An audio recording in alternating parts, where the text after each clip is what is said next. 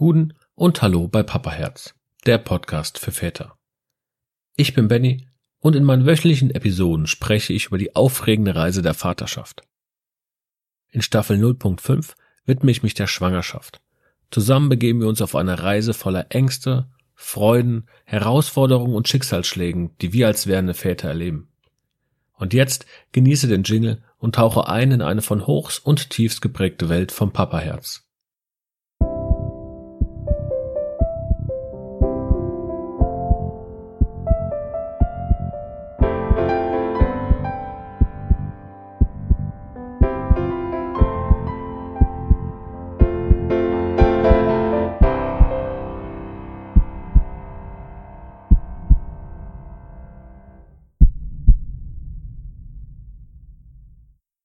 Heute spreche ich über die Namensgebung und die Geschlechterfrage.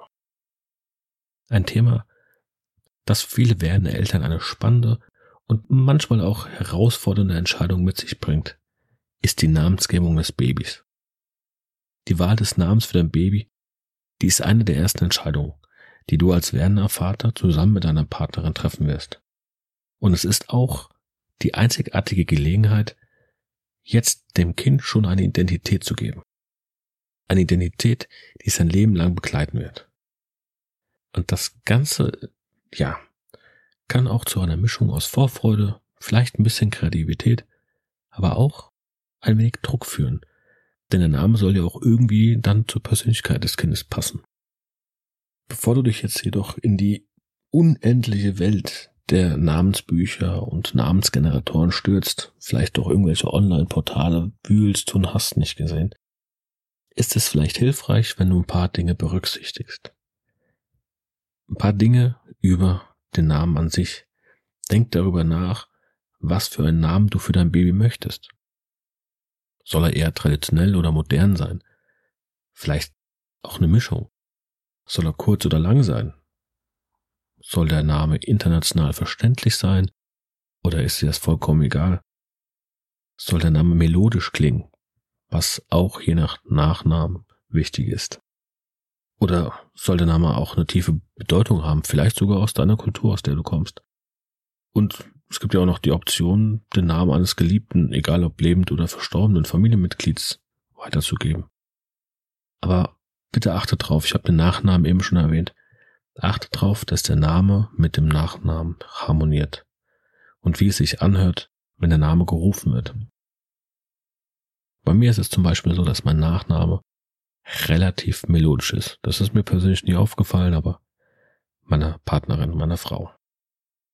Und daher mussten wir zum Beispiel auch einen Vornamen suchen, der einigermaßen melodisch klingt und nicht zu kurz ist, nicht zu viel abgehackt klingt. Ja, hört sich blöd an, aber ist leider nun mal so. Und daher haben wir uns beide jeweils eine Liste gemacht mit Namen und mit Mädchen. Also mit Jungen und mit Mädchennamen, so rum. Jeder für sich. Ich habe mal ein paar von meinen Kumpels noch gefragt, ob sie mir auch noch ein paar Namen schicken könnten. Ja, vielleicht geht einem mir auch bei dem Wulst an Namen auch mal einer flöten. Und dann haben wir uns ab und zu mal hingesetzt und haben die Namen verglichen und konnten so auch schon ein paar Namen einfach, ja, wegstreichen, die dem einen oder anderen nicht gefallen haben. Oder haben die in Klammern gesetzt. Denn wenn eins klar wurde bei diesen Listen, die wir geführt haben, mit der Zeit haben mir Namen, die mir vorher überhaupt nicht gefallen haben, auf einmal gefallen. Und andere, die ich erst total cool fand, waren auf einmal wirklich so, oh nee, will ich nicht, brauche ich nicht. Und dann gibt es auch noch so einen Trick bei diesen Listen, der so aktuell oder ich weiß nicht, ob es noch aktuell ist, aber zu meiner Zeit war das noch so. Es gab einen Trick, dass man sich eine Liste macht mit lauter schlechten Namen. Und da schreibt man dann so ein paar coole Namen drauf, wie Hulk, Thor, Odin oder Loki. Diese Namen klingen ja dann logischerweise auch schön positiv, ja, und, und haben einen schönen Klang gegenüber den anderen. Ja, klappte allerdings nicht ganz.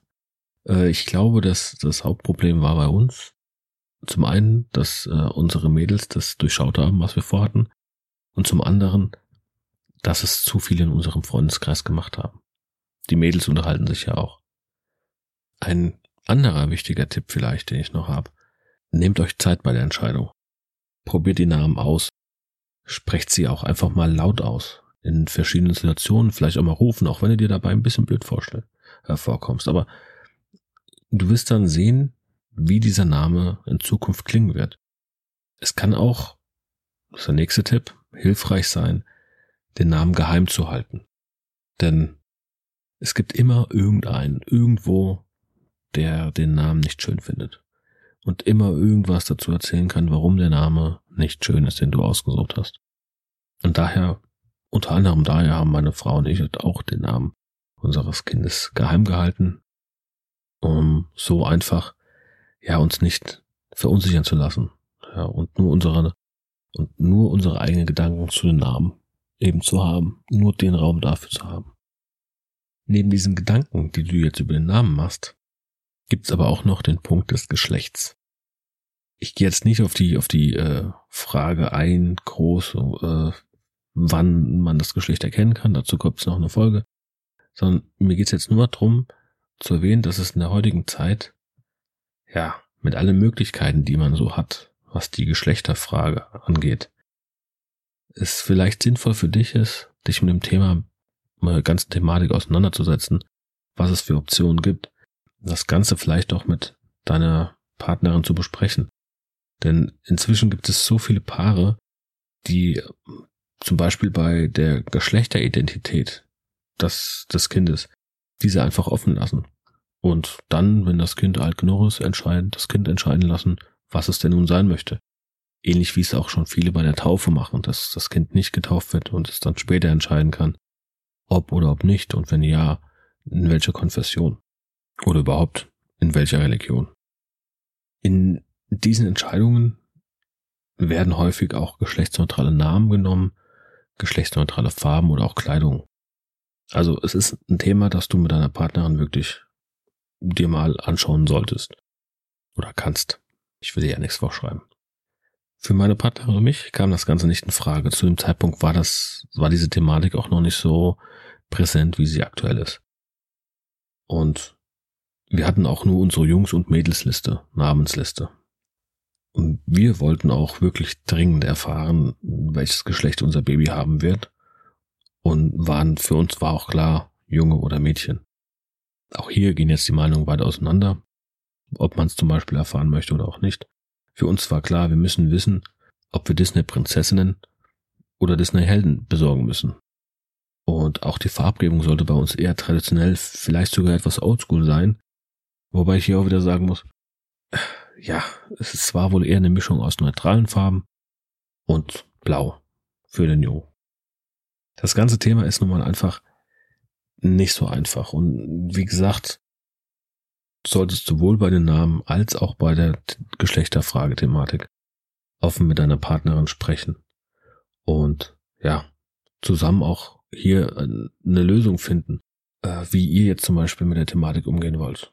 Denn ja, es kommt wie gesagt immer darauf an, wie, wie, wie ihr da zusammen tickt, wie ihr die Thematik der heutigen Geschlechterfrage ähm, ja, seht und dementsprechend sollte es schon gut überlegt sein. Apropos Überlegung bei diesen ganzen Überlegungen, die du jetzt an den Tag legen musst, rund um das Thema Namensgebung und diese Geschlechterfrage, musst du immer dran denken. Die Entscheidung über den Namen, die du mit deiner Partnerin jetzt triffst, sollte wirklich wohl überlegt sein. Denn sie beeinflusst dein Kind ein Leben lang.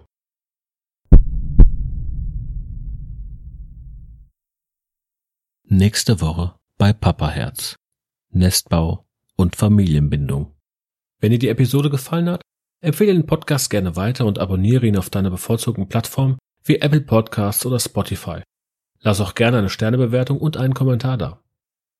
Teile deine Fragen, Geschichten oder Anregungen gerne mit mir, indem du mir eine E-Mail an info@papaherz-podcast.de schickst oder mich über die Social Media Kanäle kontaktierst. Ich freue mich darauf, von dir zu hören und deine Erfahrungen in meinen zukünftigen Episoden zu integrieren. Und vergiss nicht, in den Momenten der Angst, der Unsicherheit und des Glücks, die das Vatersein mit sich bringt, immer deinem Papaherz zu folgen. Denn am Ende des Tages ist es das, was zählt. Bis nächste Woche bei Papaherz, der Podcast für Väter.